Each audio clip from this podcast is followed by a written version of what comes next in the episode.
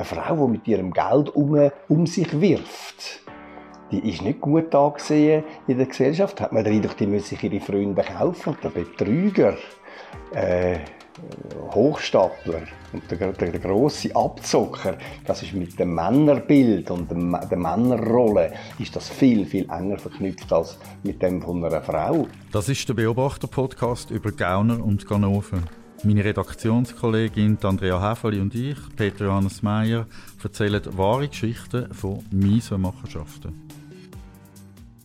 Jetzt haben wir schon fünf Folgen Gauner und Ganoven aufgenommen und nicht in einem einzigen Fall geht es um eine Täterin. Ich habe generell ein den Eindruck, dass es wenig Betrugsfälle gibt, die aufs Konto von Frauen gehen. Aktuell gibt es zwar gerade ja das Verfahren gegen die Rapperin Loredana, wo im Wallis ein Ehepaar ausgenommen haben um etwa 700'000 Franken. Aber ich denke, das ist eine Ausnahme. Ja, es stimmt. Es ist schon auffallend, wie wenig Frauen in diesen Deliktbereich vorkommen. Eine deutsche Soziologin hat es mir mal gesagt, vielleicht sagen die Frauen einfach viel geschickter und werden darum nicht verwünscht. Ich persönlich glaube da nicht so recht dran. Und ich bin darum jemanden fragen, nämlich den Psychiater Thomas Knecht. Und der kommt raus? Ja, er ist eben forensischer Psychiater das heißt, er hat mit Strafverfolgung zu tun, also er begutachtet Kriminelle und macht das etwa seit 20 Jahren für die Polizei, also generell für die Strafjustiz. Er hat in seiner Laufbahn schon gegen die 100 Hochstapler und Betrüger begutachtet. Also wenig muss man natürlich auch relativieren. Also nach äh, offiziell umgebotenen Zahlen sind es etwa 15 Prozent. Also die siebte bis achte ist gleiche Frau, was aber eigentlich weitgehend von, für, für, einen Anteil entspricht, wo Frauen bei anderen Deliktkategorien haben. Also Gewaltdelikt beispielsweise auch etwa die Grössenordnung. Nach meiner persönlichen Statistik ist es noch weniger. Ich habe Frauen kennengelernt, wo das äh, durchaus als Weisskragentäterin angeschaut werden müssen. Also ich kann sagen, doch, es gibt gibt sie, aber es scheint wirklich eine kleinere äh, Proportion zu sein, was ich persönlich auch verstehe. Okay, äh, sind Frauen halt doch einfach geschickter? Nein, also ich als Frau fände das natürlich noch cool, aber der Thomas Knecht hat eine andere Erklärung. Der Betrüger, äh, Hochstapler und der, der, der große Abzocker, das ist mit dem Männerbild und dem, der Männerrolle ist das viel, viel enger verknüpft als mit dem von einer Frau. Eine Frau, die mit ihrem Geld um, um sich wirft die ist nicht gut angesehen in der Gesellschaft. Hat man den Eindruck, die müssen sich ihre Freunde kaufen und das ist nicht gut. Eine Frau muss attraktiv sein, ihre Persönlichkeit, nicht indem sie die Leute schmiert, damit sie sich mit ihr abgeben. Das ist wirklich ja erbärmlich, oder? Darum, also ein Mann hat viel mehr davon, wenn er kann sozial aufsteigen und wenn es nur ein gefakter Aufstieg ist aber es gereicht ihm zum Vorteil. Er wird zu anderen Frauen Zugang haben, zu anderen Konsumgütern Zugang haben. Er wird, zumindest solange die Nummer klappt, wird er ein gewisses Prestige sich können erarbeiten aber sind die Frauen, die den Knecht begutachten, nicht eher so klassische Betrügerinnen als Hochstaplerinnen? Ja, tatsächlich. Die meisten sagen eher so aus dem Banken- und Versicherungsumfeld, hat er erzählt. Und darum glaubt er auch nicht daran, dass Frauen raffinierter sind und deshalb nicht verwünscht werden. Kann man natürlich immer sagen, und ist aus dem Staat nicht so einfach zu widerlegen. Aber wenn man es genau bedenkt, äh, scheint die äh, Erklärung nichts für sich zu haben, dann letzten Endes, die Systeme, die heute den Betrieb kontrolliert, ob alles stimmt oder ob der Abzweig wurde, die sind nicht geschlechtsspezifisch. Es geht einfach darum, stimmen die Zahlen oder stimmen sie nicht. Und in dem Moment, wo aufdeckt wird durch so einen Compliance Officer in einem Betrieb, dass da etwas nicht kann stimmen, dass man jetzt wirklich einen Verdachtsmoment hat, dass da jemand tut in einen eigenen Sack wirtschaften. In dem Moment ist das Geschlecht überhaupt kein Thema. Das, das ist geschlechtsneutral, die Spuren. Dann wird es einfach verfolgt bis zu der Person, wo da den, den Hebel in der Hand hat für die Transaktionen. Und dann sieht man, ob es ein Mann oder eine Frau ist. Der Thomas Knecht sagt aber, dass Frauen andere Motivationen, andere Gründe haben zum Betrügen als Männer. Der Unterschied, den ich feststelle, ist der, die Frauen haben das weniger äh, sich angeeignet, das Geld, um irgendwelche Protzereien, Renommiergehabe, Luxusleben sich zu leisten, sondern sie haben das eher gemacht, um defensiv irgendwelche Löcher zu stopfen, die sich ergeben haben durch irgendwie geschäftliches Missgeschick oder manchmal auch durch eine Spielsucht oder ein Partner, wo quasi ein Fass ohne Boden war, wo es haben schützen Also es war eher eine defensive Motivation gewesen. und eine Frau, die irgendwie das Geld geklaut hat, um sich eine Yacht beziehungsweise einen super Luxuswagen zu erstehen, habe ich nie erlebt. Die haben an ihrem Lebensstil augenscheinlich eigentlich nichts verändert, während die anderen, die haben dann wirklich klotzen, die haben dann müssen Chalet haben in den Bergen und so Zeug. Da reden wir aber immer noch von klassischem Betrug. Was ist aber mit Hochstaplerinnen, also solche, die sich eine neue Vita schneidern, um die Leute dann können über den Tisch zu ziehen? Die Statistik sagt nichts anderes. Und dort, denke ich mir halt schon, ist es nicht unbedingt Bereicherung, wo das treibende Moment ist, sondern es ist die Art und Weise, wie einem die anderen Menschen anschauen. Und da sind wir natürlich an einem Punkt, wo Frauen ähnlicher sind als Männer, als beim blanken Materialismus. Ein gutes Ansehen, ein gutes Image wird jeder haben. Was, für was man geschätzt werden ist vielleicht äh, ein bisschen unterschiedlich dass ein Mann da vielleicht ein grandioses Image wette von Größe und Stärke verkörpert und Frau vielleicht den als sozial kompetent, vertrauenswürdig, charmant und so weiter. Aber das, sagen wir, beide können in eine Rolle drängen, die ihnen nicht zusteht. Und ich denke, vor allem also bei den, bei den helfenden Berufen ist das relativ ausgeprägt. Das mhm. zieht Hochstapler immer wieder an, die dann also wirklich auch grosse Risiken für ihre Schutzbefohlenen eingehen. Also, ja, der Gerd Postel. Ja, durchaus. Also, wo man sagen, ist vielleicht, ja, noch lustig und noch drollig, wenn man von so einem gehört, aber was dann letztlich menschlich anrichtet und was für Risiken für die, die Patientinnen, äh, eingeht, da muss man sagen, nein, da ist, äh, ist überhaupt nicht Lustiges dran. Das ist auch blutigen Ernst, auch wenn niemand einen Vermögensschaden erleidet. Offensichtlich gibt es also Unterschied zwischen klassischem Betrug und Hochstapelei. Und unser Experte hat das auch noch ein bisschen genauer ausgeführt. Ein gewisses Maß an Täuschung gehört bei so gewaltlosen Delikten, wie es der Betrug ist, immer dazu. Also entweder muss jemand, der in einer hohen Position in einer Firma ist, so den Biedermann raushängen, wo er nicht ist, damit hinter dieser Tarnung. Er kann da seine äh, verbotenen Transaktionen machen.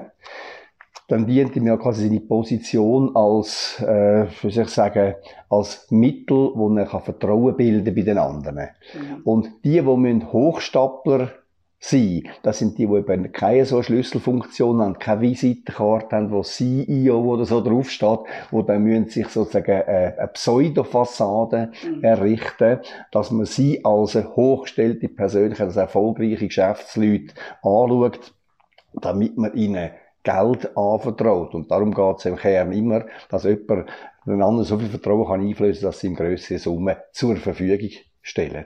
Also die Loredana wäre nach dieser Definition eher im Hochstapelei-Bereich anzusiedeln. Sie soll sich ja als Rechtsanwältin ausgegeben haben und sogar behauptet haben, sie sei Tochter vom Milieurechtsanwalt Valentin Landmann. Das ist ja so. Und mir kommt noch eine andere Geschichte in Sinn. Die von der Amerikanerin Elizabeth Holmes, wo so honorige Männer wie der ehemalige US-Außenminister Henry Kissinger oder der Medienmogul Robert Murdoch ausgenommen hat. Ihr Märli ist etwa so gegangen. Sie hat behauptet, einen Minicomputer erfunden zu haben, der innerhalb Minuten mehr als 200 Krankheiten aus einem Tropfen Blut auslesen können. Dann hat sie sicher so als weiblicher Steve Jobs inszeniert, visionäre Auftritt und sogar einen schwarzen Rollkragenpulli. Und noch etwas hat sie gemacht, sie hat mit einer tieferen Stimme geredet, als sie tatsächlich hat. So hat sie offenbar seriöser gewirkt. Ja, und wie lange ist das gut gegangen? Ihre Opfer haben zum Teil dreistellige Millionenbeträge investiert. Allein der Murdoch hat etwa 125 Millionen gezahlt. Das Gerät hat dann aber nie funktioniert und trotzdem hat ihre Firma Terranos einen Wert von 8 Milliarden Dollar gehabt. Es ist dann am Schluss ein Journalist vom Wall Street Journal der die ganze Kiste hat auffliegen und nach etwa vier Jahren ist das ganze Märchen implodiert. Aber offensichtlich sind auch hochgebildete und intelligente Leute anfällig für solche Märchen. Wenn der Murdoch und auch der Kissinger sind jetzt grad, nicht gerade die dümmsten Zeitgenossen. Richtig und wichtig ist, dass äh, das Opfer durchaus am Täter kann geistig überlegen sein, soweit seine Schulintelligenz und sein Bildungsstand äh, betroffen sind die sogenannte machiavellische Intelligenz, die wir erwähnt haben, die ist von der Schulintelligenz weitgehend unabhängig. Die hat evolutionslich einen anderen Ursprung. Die kann also auch bei einem relativ dummen Menschen, der sie in der Schule nicht beigebracht hat, kann die sehr hoch entwickelt sein, so dass also theoretisch möglich ist. Und in einem Fall ist mir sogar ein Beispiel bekannt, wo jemand mit dem halben IQ vom anderen, der andere um Millionen hat können abzocken. Das ist also, kann unter sehr beeindruckend sein, gegen was für ein intellektuelles Gefäll Betrug möglich ist, äh, wenn eben die machiavellische Intelligenz sehr hoch ausgeprägt ist. Ich stelle mir ja immer vor, ein Betrüger hätte bei mir keine Chance. Ja, es gab mir gleich. Aber die beunruhigende Wahrheit ist, es gibt für jeden die richtige Geschichte. Da darf man sicher nicht sicher sein, weil ja Kriminalität eine, kreative Bewegung ist, die sich immer wieder neue Ausdrucksformen schafft, von vergangenen Fehlern quasi äh, profitiert und in einem ständigen Wettlauf mit den Verfolgungsorganen ist, so dass also permanent neue Anpassungen und auch, auch technische Innovationen, neue Erscheinungsformen zu erwarten sind. Und das eben gerade in, in der hochentwickelten Weisskragenkriminalität oder Dazu gehört ja auch im weiteren Sinn die, die Cyberkriminalität, die ganze Computerdelikt. Mit jeder neuen Entwicklungsstufe, die das annimmt, sind wieder kriminelle Nutzungsmöglichkeiten verbunden, so dass man also immer kann auf dem falschen Fuß äh, verwünscht werden. Aber ein gewisses Wissen über eben die psychischen Grundstrukturen könnte da hilfreich sein. Und ich empfehle, äh, empfehle an jedem Kongress, dass eben Manager, die in Wahlgremien sitzen, dass sie die dunkle Triade vor Augen haben und schauen, ob die Kandidaten allenfalls ein Stück weit dem entsprechen. Ein Hochstapler muss ja schon eine rechte Verschiebung haben, wenn er solche Scams versucht. Und unser forensischer Psychiater erklärt das so. Hochstapler per se würde ich jetzt auch nicht als Krankheit bezeichnen, sondern es ist ein Verhaltensstil. Es kommt sehr darauf an, wie weit Betrieb, äh, der Begriff vom Betrug fasst. Also, wenn irgendjemand in einem Versandhaus etwas bestellt, wo er eigentlich muss wissen, das kann ich gar nicht zahlen, ich werde das Geld schuldig bleiben, ist äh, das unter Umständen für einen Jurist schon Betrug. Aber da würde ich jetzt nicht äh, mitrechnen, dass ich da grandiose Wesenszüge bis praktisch zum Grössenwahn würde entdecken, weil der macht das ja aus der Anonymität raus. Der will ja nicht in Erscheinung treten, der will niemand blenden, sondern will einfach den Artikel ohne zu zahlen dafür. Und bei diesen diskreten Formen Betrug würde ich jetzt nicht die, das Charakterbild äh, erwarten, wo man sonst tut, bei diesen Grossbetrügern, sogenannten Weisskragenkriminellen. Dort steht man dann ganz äh, äh, prägnant von der dunklen Triade wo die haben, wo Narzissmus eine Ecke ist, Machiavellismus eine zweite Ecke und äh, der dritte Eckpunkt von der Triade. Das ist dann die psychopathische Skrupellosigkeit, mhm. also Psychopathy, mhm. wie man heute auf gut Englisch sagt. Mhm. Wenn man mit dem Narzissmus anfängt, da geht es darum, dass jemand in einem pathologischen Maß zu Selbstüberschätzung neigt. Aber dazu kommt auch immer die Vorstellung, dass ihm in seiner Einzigartigkeit alles Mögliche zusteht, wo andere Härte dafür schaffen, aber er, weil er etwas Besonderes ist, kann das einfach so nehmen, notfalls auf Kosten von anderen. Und darum ist eigentlich immer ein gewisser ausbeuterischer Zug mit dabei, nebst der Selbstüberhebung und Selbstverliebtheit, wo der äh, populäre Begriff Narzissmus mit einschließt, aber damit es zu einer Persön äh, Persönlichkeitsstörung wird, gehört eben dazu, dass er den, den sozialen Frieden durch sein skrupellose Ausbeutergehabe auch noch gefährden. Die machiavellische Intelligenz, ja, muss man sich auch vorstellen, wenn jemand will auf schnellem Weg auch nötigenfalls illegal reich werden, dann muss er ja auch irgendwie in die Position kommen, wo ihm das ermöglicht. Das heißt, er muss auf irgendeine Art eine gewisse Karriere machen. Und Karriere ist Kampf, ist Auseinandersetzung. Und da gibt's halt, sagen wir, legalere und illegalere Mittel. Und der, der eine hohe machiavellische Intelligenz hat, der macht es vor allem mit dem Mittel von der Manipulation und weniger mit dem Mittel von der Leistung, womit er will andere überzeugen, sondern er gibt äh, Sachen vor, wo er aber letztlich nicht äh, im Sinn hat einzuhalten. Macht also all möglichen Versprechungen, was er dann will, leisten wie in einem Betrieb, wo es dann nur darum geht, möglichst schnell die Betriebskasse zu leeren.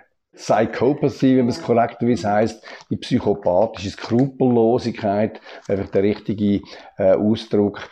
Äh, wenn man eben will letztlich auf dem Weg über den Narzissmus und den Machiavellismus in die Position kommen, wo man kann äh, die Kasse leeren, muss am Schluss auch die Hemmungslosigkeit als man um das zu machen. Das heisst, das Gewissen darf sich einem nicht in den Weg stellen im entscheidenden Moment. Man muss also eine gewisse Gemütskälte haben, eine Skrupellosigkeit, eine Gewissenlosigkeit, damit man dann den Zugriff aufs grosse Geld dann auch macht, wenn man in, die, in dieser äh, Situation angekommen ist. Und darum braucht es als, nebst den beiden anderen Talenten, ja, für Schluss sagen, braucht es am Schluss auch die nötige Hemmungslosigkeit, damit man das auch macht. Also ich habe bei persönlichen Treffen mit Hochstapler schon das Gefühl bekommen, dass sie sich selber recht cool finden, gerade weil sie Leute können ausnehmen können. Ja, das habe ich auch schon erlebt, dass sie so ein bisschen richtig Freude daran haben, dass sie andere verarschen. Aber auch dazu gibt es eine Erklärung. Man darf jetzt nicht nur glauben, dass es diesen Leuten einzig und allein um den materiellen Wert geht. Ich würde sagen, das Geld ist sogar nicht einmal im Zentrum. Es ist der Glanz vom Reichtum und von der sozialen Position und die Bewegung nach oben, die Aufstiegsorientierung, wo immer verbunden ist mit einem gewissen geistigen Triumph über die Leute, die man betrogen hat. Man hat sich auch denen gegenüber als überlegen erwiesen.